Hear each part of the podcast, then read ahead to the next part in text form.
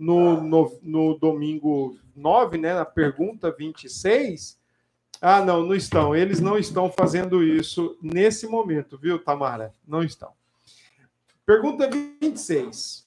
Em que você acredita quando diz: Eu creio em Deus Pai Todo-Poderoso, Criador dos céus e da terra? Essa é a pergunta 26. Em que você acredita quando diz: Creio em Deus Pai Todo-Poderoso, Criador dos céus e da terra. Estou deixando uma água aqui para mim, que hoje eu estou meio sedento.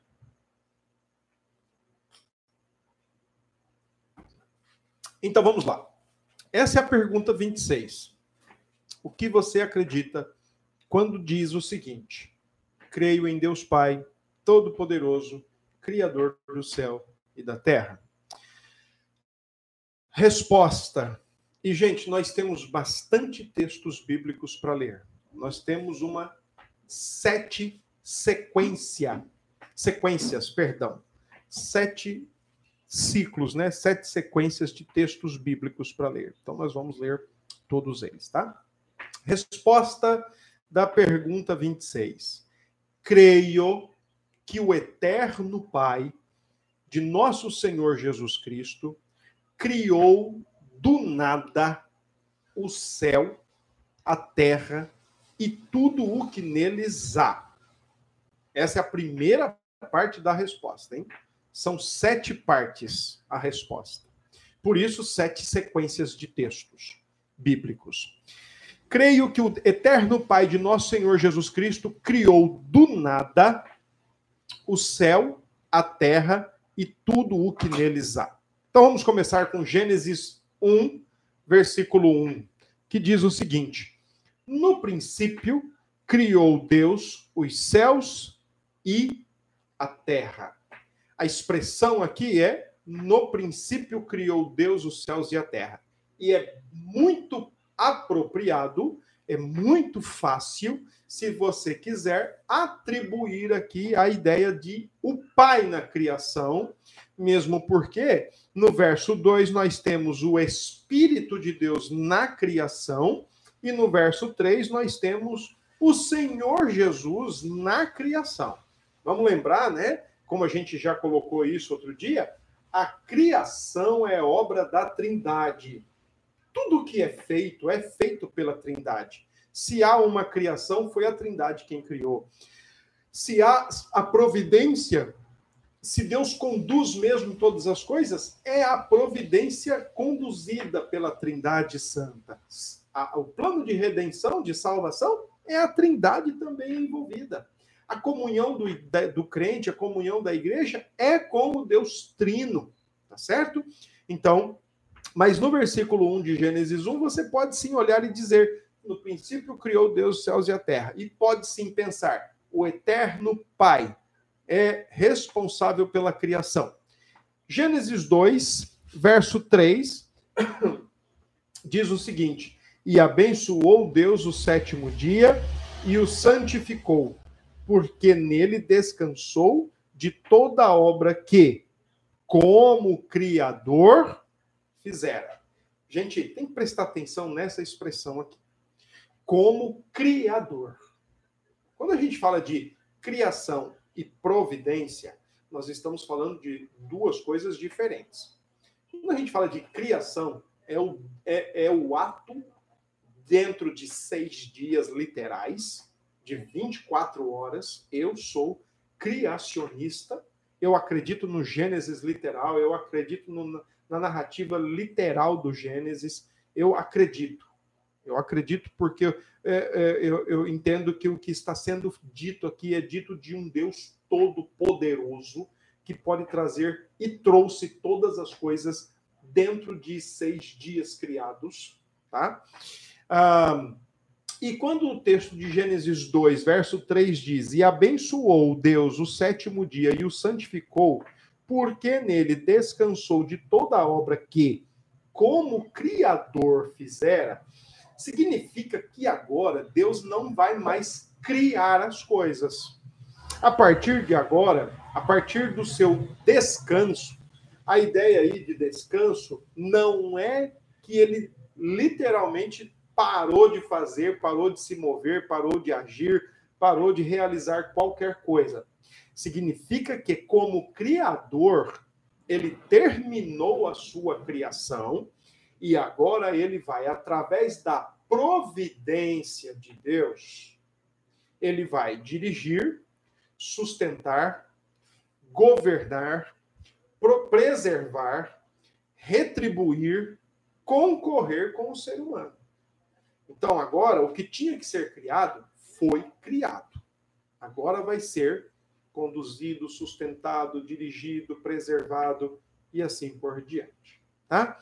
Então, ele é o criador. Nós vamos ver depois, numas perguntas ainda para frente, nós vamos ver que o catecismo também pergunta sobre o que é a providência. E lá nós vamos explicar, trazendo à tona a ideia de criação. Tá? É, Êxodo capítulo 20 tem uma outra expressão aqui. Êxodo 20 tem uma outra outro texto falando da criação. Verso 11. Porque em seis dias fez o Senhor os céus e a terra, o mar e tudo o que neles há. E ao sétimo dia descansou. Por isso o Senhor abençoou o dia de sábado e o santificou. Aqui o testemunho do Senhor, especialmente dentro dos mandamentos, né? dentro dos dez mandamentos. Então, aqui, quando diz para lembrar do dia de sábado, um dos é, é, argumentos é que o dia do sábado, né, a guarda do dia do Senhor, antigamente o sábado, depois da ressurreição de Cristo, passamos a guardar o domingo, é, é para entender que há, de, desde a criação, há um princípio para a guarda do dia do Senhor. Mas aqui o texto sendo usado, o texto bíblico de Êxodo 20, verso 11, sendo usado pelo catecismo de Heidelberg, tem como foco dizer que Deus fez os céus e a terra em seis dias, o mar, tudo que neles há, e ao sétimo dia, então, descansou. Vamos dar um pulo lá agora no livro de Jó, que também contempla a criação. O livro de Jó não é só sofrimento, como alguns pensam. O livro de Jó também contempla a criação, tá? Jó 33, verso 4. Olha o que diz aí no, no, no texto. O Espírito de Deus me fez. Olha isso, gente. Jó olhando lá para a criação original e dizendo que o Espírito atua na criação. E na criação dele também. E diz mais: e o sopro do Todo-Poderoso, qual é a expressão lá do, do credo? Creio em Deus Pai, Todo-Poderoso. E aqui Jó: e o sopro do Todo-Poderoso me dá vida. A palavra sopro aqui é ruach, uma palavra hebraica para vento, para sopro. Né? Quando Deus faz o homem, Gênesis 2, verso 7, faz o homem do pó da terra e sopra, ruach nas suas narinas, ele envia o fôlego de vida. E aqui Jó está dizendo que o sopro do Todo-Poderoso, o sopro do Todo-Poderoso me dá vida. Jó 38, capítulo 38 do texto de Jó, quando agora o Senhor né, vai falar com Jó depois de algumas lamúrias, algumas lamentações, algumas falas equivocadas de Jó. A partir do verso 4, então o texto diz: O Senhor diz assim a Jó: Onde estavas tu quando eu lançava os fundamentos da terra? Dize-mo se tens entendimento. Quem lhe pôs as medidas, se é que o sabes? Ou quem estendeu sobre ela o cordel?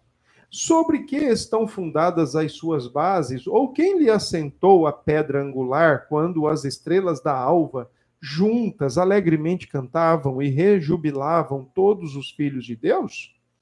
Ou quem encerrou o mar com portas quando irrompeu da madre, quando eu lhe pus as nuvens nas, por vestidura e a escuridão por fraldas?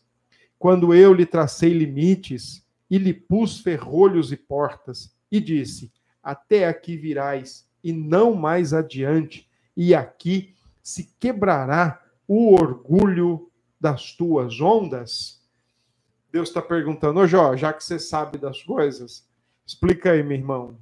Onde é que você estava quando eu fiz assim, assim, assim, assim? Como é que você, né, Jó? É, é, é mais ou menos assim, o Senhor dizendo, ô meu, como é que você quer falar as coisas para o Criador se você é criatura? Como é que você quer alcançar o negócio? Não dá, né?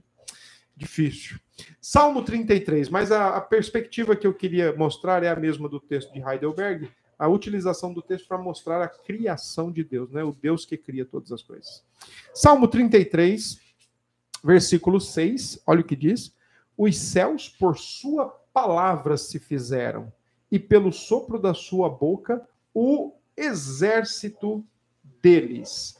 O céu por sua palavra se os céus por suas palavras se fizeram, e por sua boca o exército deles. Esse exércitos aqui, essa palavrinha aí pode exército, ela pode tanto ser cabível, ela pode tanto ser aplicável para corpos celestiais, né, estrelas e luminares, mas ela também pode ser uma palavra aplicada para anjos, porque os mesmos também são criaturas, são criação de Deus e também foram criados dentro dos seis dias. Aliás, né, todo ser criado, material e imaterial, ou seja, corpóreo, físico ou espiritual, foi criado dentro dos seis dias da criação, não antes e nem depois. Isaías 40, outro texto que o catecismo de Heidelberg usa para esse momento aqui, para essa primeira parte da resposta. Isaías 40, verso 26, tá? O texto aí diz o seguinte: Levantai ao alto os olhos e vede quem criou estas coisas? Aquele que faz sair o seu exército de estrelas, todas bem contadas, as quais ele chama pelo nome, por ser ele grande em força e forte em poder. Nenhuma só venha faltar. Ele conhece todas as estrelas pelo nome, é o que diz o texto de Salmo, de Isaías 40, 26. Vamos dar um salto grande agora aí, vamos lá para o livro de Atos dos Apóstolos, e lá no capítulo 4, Atos 4, verso 24, lá diz o seguinte: Ouvindo isto, unânimes, levantaram a voz a Deus e disseram: Tu, soberano Senhor, que fizeste o céu, a terra, o mar e tudo o que neles há. A convicção, a perspectiva de fé da igreja primitiva é: ele fez o céu, a terra, o mar e tudo o que neles há. E ainda no livro de Atos, o último texto está no capítulo 14, Atos capítulo 14, verso 15, quando diz: Senhores, por que fazeis isto?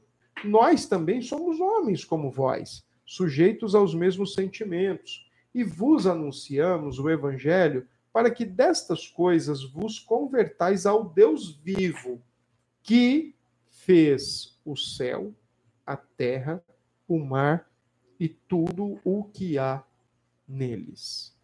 Pois bem, aqui está a primeira parte da resposta, hein? Creio que o eterno Pai de nosso Senhor Jesus Cristo criou do nada o céu, a terra e tudo o que neles há. Em outras palavras, toda a criação é resultado da vontade do Todo-Poderoso.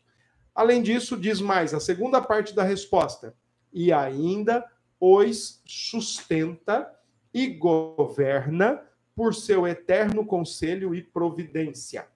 A nossa fé, a fé cristã, ela é uma fé teísta. T de tatu. Teísta.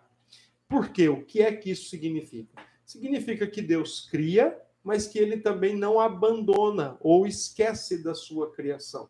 Significa que, ao mesmo tempo que ele é o criador, ele também se relaciona com a sua criação, mantendo exatamente a linha distintiva criador-criatura. Isso em teologia chama-se transcendência ou senhorio mas também chama-se imanência ou também presença. Deus não é a criação, criação não é Deus, criação é uma coisa e criador é outra, só que o criador é maior que a sua criação. Não se confunde, não se mistura com ela e nem a ela, mas ao mesmo tempo guarda, sustenta e dirige a criação. Por isso, a resposta aqui do catecismo é: Deus sustenta e governa, além dele ser o Criador, ele sustenta e governa por seu eterno conselho e providência. E aí a ideia de eterno conselho e providência tem, tem total ligação com a sabedoria de Deus, tá bom? Então vamos ler lá os textos. Não só com a sabedoria, mas com a santidade, com o poder e assim por diante. Salmo 104. Vamos começar, vamos começar por esse texto, que é o texto que está aqui de fato é, registrado no Catecismo de Heidelberg. Salmo 104, verso 2, diz assim: Coberto de luz como de um manto, tu estendes o céu como uma cortina, pões nas águas o vigamento da tua morada, tomas as nuvens por teu carro e voas nas asas do vento. Fazes a teus anjos ventos e a teus ministros labaredas de fogo. Lançastes o fundamento os fundamentos da terra, para que ela não vacile em tempo nenhum. Eu acho bonita essa expressão. Lançastes os fundamentos da terra, né? Sustenta a terra para ela não é, derrapar, escorregar, trepidar, né? No, no espaço é ele quem sustenta. E além disso, olha o que diz o verso 27 do mesmo Salmo 104. Diz assim: Todos esperam de ti, que lhes des de comer a seu tempo. Isso tem a ver com providência. Todos esperam de ti que lhes dês de comer ao seu tempo. Se lhes dás, eles o recolhem. Se abres a mão, eles se fartam de bens. Isso aqui tem a ver com as estações do ano, as produções. Se ocultas o rosto, eles se perturbam. Se lhes cortas a respiração, morrem e voltam ao seu pó. É Deus quem sustenta a vida. E olha o que diz o verso 30: Envias o teu espírito, eles são criados, e assim renovas a face da terra. Ah, isso aqui é um assunto que daria para a gente discutir uma noite inteira. O rejuvenescimento da criação a partir da ação do Espírito Santo de Deus. Isso aqui é, é coisa maravilhosa, viu, gente? Toda vez que a criação passa por um ciclo de é, verão, outono, primavera e inverno e primavera, que ela tem renovadas as suas estações, ah, isso tem tudo a ver com a providência de Deus. Tudo. Lá no texto de Atos dos Apóstolos, é curioso, eles não usaram esse texto lá para a providência, mas lá diz exatamente que Deus estabeleceu tempos e estações do ano tá? Salmo 115, verso 3. Olha o que diz aí. No céu está o nosso Deus, e tudo faz como lhe agrada. Irmãos, isso tem a ver com providência de Deus. Isso faz como lhe agrada. Por isso que o Senhor Jesus ensina lá na oração do Pai Nosso, a gente orar como? Seja feita a tua vontade. Tá? Assim na terra como no céu. Uh, vou ler só mais um texto, porque senão a gente vai perder, o, vai, vai ficar para trás aqui. Mateus capítulo 10, vamos lá. Mateus 10, do 29 ao 30. Não se vendem dois pardais por um asse, e nenhum deles cairá em terra sem o consentimento de vosso Pai. Aqui Jesus diz que ele é, só permite um pássaro cair em terra quando ele tira a vida do pássaro. Lá em Mateus 6, ele diz que até os pássaros recebem de comer pela providência de Deus. E aí, olha o que diz agora. E quanto a vós outros, até os cabelos todos da cabeça estão contados. Deus é quem guarda a vida de vocês integralmente. Amém? Bora lá. Terceira parte da resposta. Ele é também meu Deus e meu Pai, por causa de seu Filho, Cristo. Então, olha que interessante. Eu, quando eu digo eu creio em Deus Pai Todo-Poderoso, que fez os céus e a terra, ou Criador dos céus e da terra, Eu creio, primeiro, que, ele, que o eterno Pai de nosso Senhor Jesus Cristo criou do nada o céu e a terra e tudo que há neles. Depois, creio que ele também sustenta e governa por seu eterno conselho e providência. Depois, creio também que ele é meu Deus e meu Pai por causa do seu Filho, Cristo. E aí, os textos é, utilizados são João 1,12, mas a todos quantos o receberam, deu-lhes o poder de serem feitos filhos de Deus, a saber, os que creem no seu nome. Esse é o único jeito. Essa é a única forma. Esquece aquela história lá de, não, eu também sou filho de Deus. Opa, calma. Peraí, como assim? Você já recebeu ao Senhor Jesus? Você confessou o Senhor Jesus como seu único e suficiente Salvador? Se você tem confessado isso, de fato você é filho de Deus. Mas se você não tem confessado isso, de fato você não pode ser identificado como filho de Deus. Porque a Escritura é clara: o caminho de volta para o Pai é através de Jesus Cristo. o direito de ser chamado filho de Deus é através de Jesus Cristo. E assim por diante. Tá bom? Outro texto que é utilizado por Heidelberg para ensinar que ele é Deus e Pai, por causa de Cristo. O texto é Romanos 8,15, quando diz assim por que não recebestes o espírito de escravidão, para viverdes outra vez atemorizados, mas recebestes o espírito de adoção, baseados no qual clamamos Abba, Pai. Se o uma vez que o Senhor Jesus nos permite sermos tratados como filhos de Deus, o Espírito de Deus, de acordo com Romanos 8, a aplica em nosso coração a adoção. E é ele quem, segundo o versículo 16, né, o versículo seguinte, a, além de ele nos habilitar a chamar Deus de Pai, ele também testifica com o nosso espírito que nós somos filhos de Deus. Deixa eu comentar isso para vocês. Por que, que Paulo está falando isso? Paulo está falando isso porque esse conceito de adoção não era um conceito judaico, era um conceito romano. E no mundo antigo, no mundo de Paulo, para um casal adotar uma criança e tê-lo como filho na sua casa, na sua família, eram necessárias sete testemunhas para selar aquele compromisso de adoção. Quando Paulo diz que o Espírito testifica com o nosso espírito que somos filhos de Deus, Paulo está baseando na seguinte ideia: olha, nós somos adotados e nós temos não sete, mas nós temos uma única testemunha, o Espírito de Deus, que nos assegura, que nos certifica, que nos garante que nós somos filhos de Deus. Tá? Gálatas capítulo 4 é outro texto que está utilizado né, pelo Catecismo de Heidelberg, Gálatas capítulo 4, versos 5 e 7. Diz assim: uh, Para resgatar, foi Jesus que nasceu sob a lei, nascido de mulher, nascido sob a lei, para resgatar os que estavam sob a lei, a fim de que recebêssemos a adoção de filhos.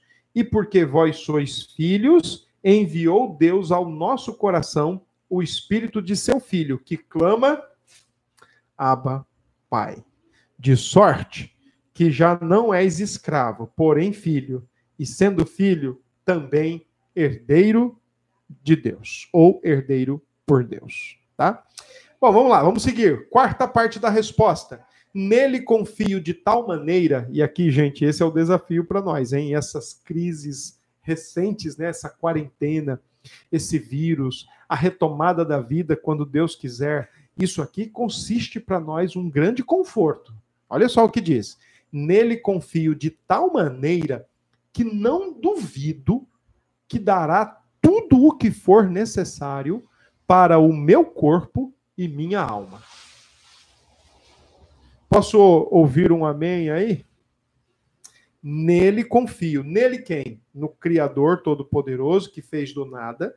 que agora sustenta e governa por seu eterno conselho e providência, e que também é meu Deus e meu Pai em Cristo Jesus. Então, nele eu confio de tal maneira que não duvido que dará tudo o que for necessário para meu corpo e minha alma. E aí, deixa eu ler os dois textos que estão aqui, especialmente no Novo Testamento.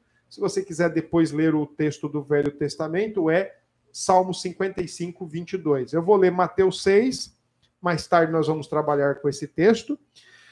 Mateus 6, verso 25 e 26. Por isso vos digo: não andeis ansiosos pela vossa vida, quanto ao que haveis de comer ou beber, nem pelo vosso corpo, quanto ao que haveis de vestir. Não é a vida mais do que o alimento e o corpo mais do que as vestes? Observai as aves do céu. Não semeiam, não colhem, nem ajuntam em celeiros. Contudo, vosso Pai Celeste as sustenta. Porventura, não valeis vós muito mais do que as aves? Até onde eu saiba, a Bíblia diz que somente, tão somente, o ser humano é a imagem de Deus. Passarinho não é, pardal não é, e lírio, qualquer que seja a planta, não é. Se Deus cuida desses pássaros e dessas plantas, então ele cuida da gente. Nele eu confio de tal maneira que não duvido que dará tudo o que for necessário para meu corpo e minha alma. Isso aqui tem muito a ver com o assunto que a gente viu ontem, né? E anteontem, a questão do pecado remanescente, a incredulidade, a idolatria. É nele que nós temos que confiar. Não é em governo, não é em prefeitura, não é em direita, não é em esquerda. A gente tem que confiar em Deus. É Ele quem governa acima de tudo e de todos. É Ele quem dá para o nosso corpo e para a nossa alma. Tá? Lucas 12, 22 diz assim: ah, é o mesmo tempo lá de é o mesmo texto de Mateus, só com pouca diferença, né? Diz assim: A seguir dirigiu-se Jesus a seus discípulos, dizendo: Por isso eu vos advirto não andeis ansiosos pela vossa vida, quanto ao que haveis de comer, nem pelo vosso corpo, quanto ao que haveis de vestir, porque a vida é mais do que o alimento, e o corpo mais do que as vestes. Observai os corvos, os quais não semeiam, nem ceifam, não têm dispensa, nem celeiros. Todavia, Deus os sustenta. Quanto mais valeis do que as aves. Tá bom? Outra coisa importante aqui, quinta parte da resposta. Além de ele nos dar para o corpo e para a alma tudo que é necessário, olha o que o catecismo de Heidelberg diz. Diz que ele transformará em bem todo mal que me enviar nessa vida conturbada. E o texto é de Romanos 8, 28. Pois sabemos que todas as coisas cooperam para o bem daqueles que amam a Deus, daqueles que são chamados segundo o seu propósito. Deus transformará, transforma em bem todo mal que me enviar nessa vida conturbada. Ah, Lembre-se, por exemplo, da história de José, de toda a sua situação, de todo o seu sofrimento, de toda a luta, toda a adversidade, todo o ódio dos irmãos. E lá no capítulo 50, José fala assim para os irmãos: o mal que vocês intentaram. José é bem claro quando diz assim: ó, o mal que vocês quiseram, desejaram fazer comigo, Deus desejava e queria o bem, porque ele transforma o mal em bem na vida daqueles que amam a Deus. Tá? Isso aqui, gente, é importante para nós no sentido da nossa convicção do Deus que é criador, mas também é pai. Para a gente não pensar que ele abandonou, que ele virou a cara, virou as costas para nós. Eu vou falar um pouco sobre isso hoje, depois da, na próxima live. Sexta parte da resposta. Tudo isso ele pode fazer como Deus Todo-Poderoso. Tudo isso ele pode fazer como Deus Todo-Poderoso. E aí, olha os textos que o catecismo usa. Romanos 8, 37. Vamos dar uma olhadinha lá? Romanos 8, 37 a 39. Em todas estas coisas, porém, somos mais que vencedores, por meio daquele que nos amou. Porque eu estou bem certo de que nem a morte, nem a vida, nem os anjos, nem os principados, nem as coisas do presente, nem do porvir, nem os poderes, nem a altura, nem a profundidade, nem qualquer outra criatura poderá separar-nos do amor de Deus que está em Cristo Jesus, o nosso Senhor. Nada nos separa, nada nos distancia, nada nos tira da mão ou da presença de Deus. Ele nos dá tudo quanto é necessário para o corpo e para a alma, e ele faz isso porque ele é o Todo-Poderoso e quer, última parte da resposta. Ah, não. Antes, porém, deixe-me ler mais um texto. Romanos 10, 12. Quando diz: Pois não há distinção entre judeu e grego, uma vez que o mesmo é o Senhor de todos, rico para com todos os que o invocam. Tá bem?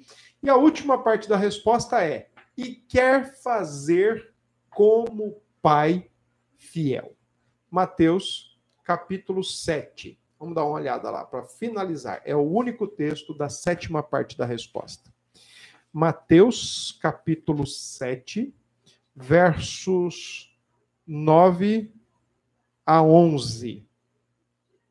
Mateus 7, de 9 a 11. Diz assim o texto: Ou qual dentre vós é o homem que, se porventura o filho lhe pedir pão, lhe dará pedra? Ou se lhe pedir um peixe, lhe dará uma cobra? Ora, se vós que sois maus, sabeis dar boas dádivas aos vossos filhos, quanto mais vosso Pai, que está nos céus, dará boas coisas aos que lhe pedirem. Muito bem, ele quer fazer como pai fiel. Ora, eu sou pai de duas peças raras aqui em casa, e por mais que eles me peçam pão, nunca me passou pela cabeça dar pedra. Ou por mais que eles me peçam peixe ou carne, nunca me passou pela cabeça dar uma serpente ou um escorpião para eles. Quanto mais Deus. E olha que eu sou pai, pai caído, pecador miserável. Quanto mais Deus que não tem pecado, não tem maldade, é o santo, santo, santo ele nos dá o que é necessário para o corpo e para a alma. Ele é o Pai fiel que não deixa faltar absolutamente nada na nossa casa, tá? Então, vamos relembrar então agora eu vou ler de maneira corrida aqui a resposta, tá? Creio quando eu o que em que você acredita quando diz creio em Deus Pai, todo poderoso, criador dos céus e da terra? Creio que o eterno Pai de nosso Senhor Jesus Cristo criou do nada o céu, a terra e tudo que neles há, e ainda os sustenta e governa por seu eterno conselho e providência. Ele é também meu Deus e meu Pai, por causa de seu Filho, Cristo. Nele confio de tal maneira que não duvido que dará tudo o que for necessário para meu corpo e minha alma e que ele transformará em bem todo o mal que me enviar nessa vida conturbada. Tudo isso ele pode fazer como Deus Todo-Poderoso e quer fazer como Pai fiel. Vamos concluir com a Star Media aqui novamente? É maravilhoso saber o que Deus é. É maravilhoso saber que Ele é Pai. Mas essas coisas somente significam algo para nós se conhecemos que Ele é nosso Deus e Pai. Podemos saber isso por causa de Cristo, seu Filho, porque Jesus viveu e morreu em nosso lugar. Deus recebe todo aquele que crê em Jesus como filho. Por causa do que Cristo fez por nós, o Deus dele é o nosso Deus. O Pai dele é o nosso Pai. O próprio Jesus, na oração do Pai Nosso, nos ensinou a chamá-lo de Pai. Não é padrasto, é Pai. Que Deus nos ajude, que Deus corrija a visão do nosso coração, que Deus corrija a percepção espiritual dos nossos olhos da fé e nos ajude a vê-lo cada vez mais, crescentemente, como Pai. Tá bem? Vamos dar um intervalozinho e a gente já volta com medo, preocupação e ansiedade. E hoje tá de arrebentar. Você vai ver que massa que tá hoje. Deus abençoe. Um beijo no coração aí, tá bom?